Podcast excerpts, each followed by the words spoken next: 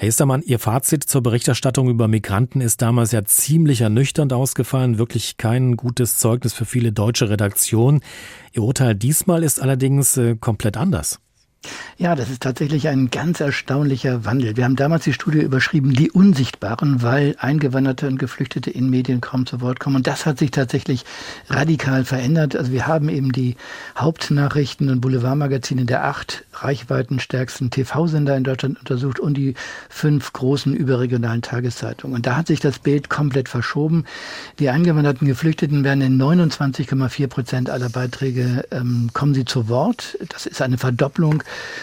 der O-Töne und insgesamt hat sich die Berichterstattung verschoben. Viel häufiger werden die Chancen gesehen, etwa wenn es darum geht, um die finnische Sängerin oder um den britischen Startenor oder auch darum, dass die Pflege von Menschen zu Hause ganz entscheidend auf Pflegekräfte aus Osteuropa angewiesen ist. Die Daten Ihrer ersten Studie stammten ja aus dem Frühjahr 2017. Äh, die der Neuauflage stammt jetzt aus dem Frühjahr vergangenen Jahres, also 2021.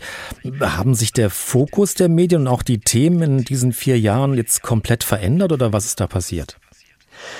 Ja, es hat tatsächlich eine Verschiebung gegeben. Also wir sehen, dass es viel weniger Stimmen aus der Politik gibt. Ich meine, jeder erinnert sich vielleicht an den Bundestagswahlkampf, den zurückliegenden, in dem das Thema Einwanderung vermieden worden ist. Also von rechts war eher das Thema Corona dran. Alle anderen haben das Thema eher umschifft. Und ähm, da tatsächlich ist dieses Thema an manchen Stellen aus den Schlagzeilen geraten und ist vielleicht ist mehr Normalität eingekehrt. Und interessanterweise ist ein ganz entscheidender Treiber bei dieser ähm, Berichterstattung mehr über den Alltag, auch mehr über das, die Chancen, ist der Sport. Da gibt es zum Teil geradezu hymnische äh, Texte über vor allem die Stars der Fußball-Bundesliga. Etwa ein Beispiel aus Hessen. Frankfurt holt Fanliebling Jovic zurück und da sagt der Trainer, das ist die erfreulichste Meldung, dass Luca wieder nach Hause kommt. Sie haben eben die Politik angesprochen. Liegt das daran, wenn die Politik, ich sage jetzt mal, weil wir gerade beim Thema Fußball waren, den Ball etwas flacher hält, dass dann die Medien auch nicht so darauf springen? Ganz bestimmt. Ähm, das hat sicherlich damit zu tun, dass es eben keine großen Debatten mehr gab über ähm, etwa Asylrecht. Und zum anderen muss man auch sagen, dieser starke Wandel in der Berichterstattung hat sicherlich damit auch zu tun, dass es kein spektakuläres äh, Großereignis gab, also keinen islamistisch motivierten Anschlag. Und insofern glaube ich schon, dass diese Stimmung auch brüchig ist, fragil ist. Aber immerhin sehen wir eben, dass auch der Alltag in Deutschland stärker gesehen wird, auch von den Leitmedien. Immerhin leben in Deutschland elf Millionen Menschen ohne deutschen Pass.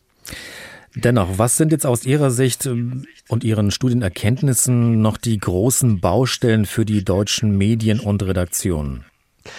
Also was schon auffällt, dass der Anteil ähm, gleich geblieben ist, wenn es um Kriminalfälle geht. Also gerade wenn es um Straftaten geht, dann blicken die Medien noch besonders genau hin, was weiß man eigentlich über die Nationalität des Tatverdächtigen. Die Nennung ist zurückgegangen, aber wenn die Herkunft genannt wird, dann in fast 90 Prozent aller Fälle ausländisch. Und das ist natürlich eine enorme Verzerrung. Dann bekommt man vielleicht schon den Eindruck, ein deutscher Straftäter ist nur so ein Betriebsunfall der Geschichte. Das ist natürlich von den Zahlen her falsch. Ähm, auf einen ausländischen Tatverdächtigen kommen zwei Deutsche. Und da ist die Berichterstattung in der Vielfalt noch etwas unausgewogen.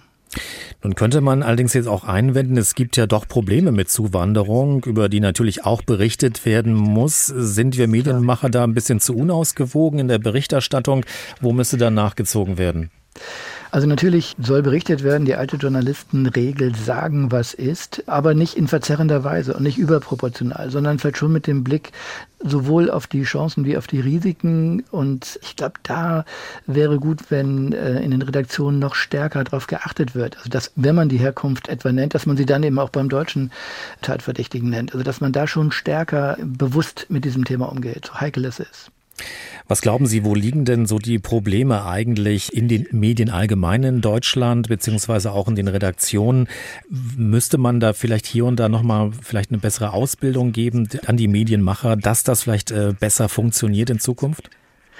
Also ich glaube, eine ganz, ganz große, eine schwierige Frage ist ja für Journalisten und Journalistinnen, was will eigentlich das Publikum? Aber wenn man nochmal genauer guckt, wer äußert sich da eigentlich in diesen Leserbriefspalten? Selbst ein großes Medium wie die Tagesschau bekommt täglich ungefähr 20.000 Zuschauerkommentare per Facebook. Das ist aber nur ein Promille von all denen, die die Facebook-Seite der Tagesschau abonniert haben.